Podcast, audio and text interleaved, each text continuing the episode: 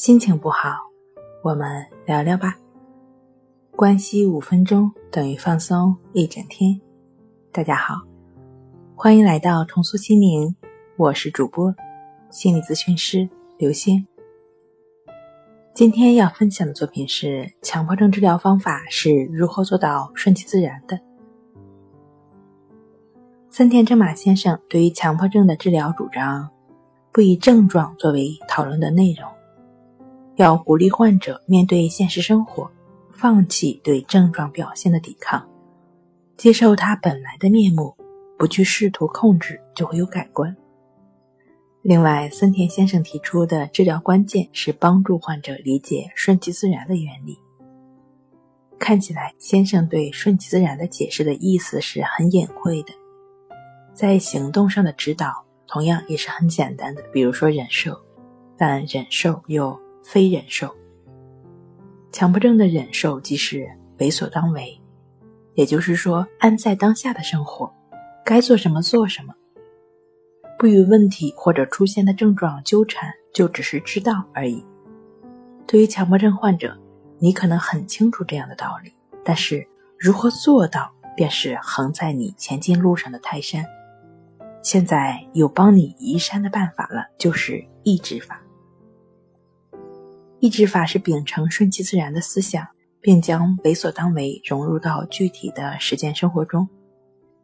强迫症要遵循顺其自然，更要做到顺其自然，及时的阻断，直至其自然的消失。那什么是抑制法呢？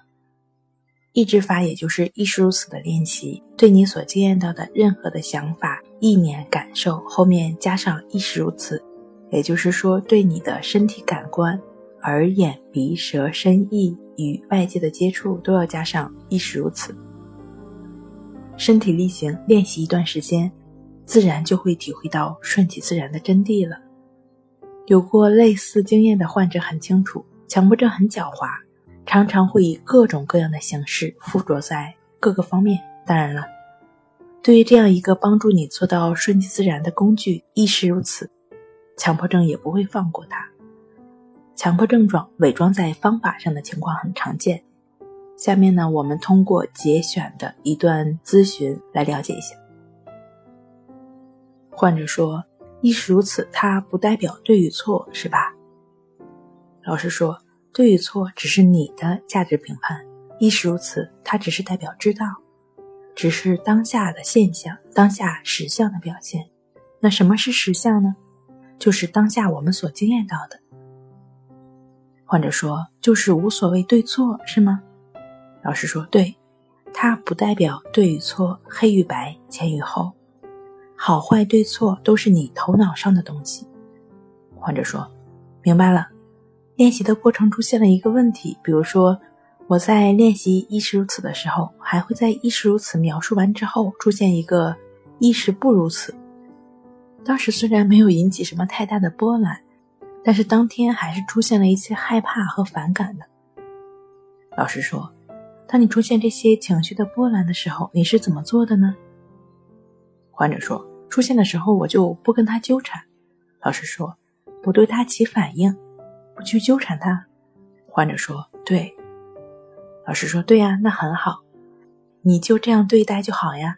对于你出现的意识不如此，出现这种反对对立的声音。”那你就这样对待啊？患者说：“对我就是不管他。”老师说：“对你也只是不管他，你也仍然对于这样一个对立的声音，你同样对他加上亦是如此。”患者说：“嗯嗯，我知道出现类似的情况应该如何来做了。”紧接着又来了一个问题，就是我在练习亦是如此的过程中，按照亦是如此的方法练习，就应该是。比如说，看到下一句肯定是亦是如此，亦是如此的下一句又是亦是如此，它就不断的重复了呀。老师说我没太明白，你能再澄清一下吗？患者说就是我在练习亦是如此，然后亦是如此，然后亦是如此，然后亦是如此，就是不断的循环，不断的重复了呀。老师说那你后来是怎么处理的呢？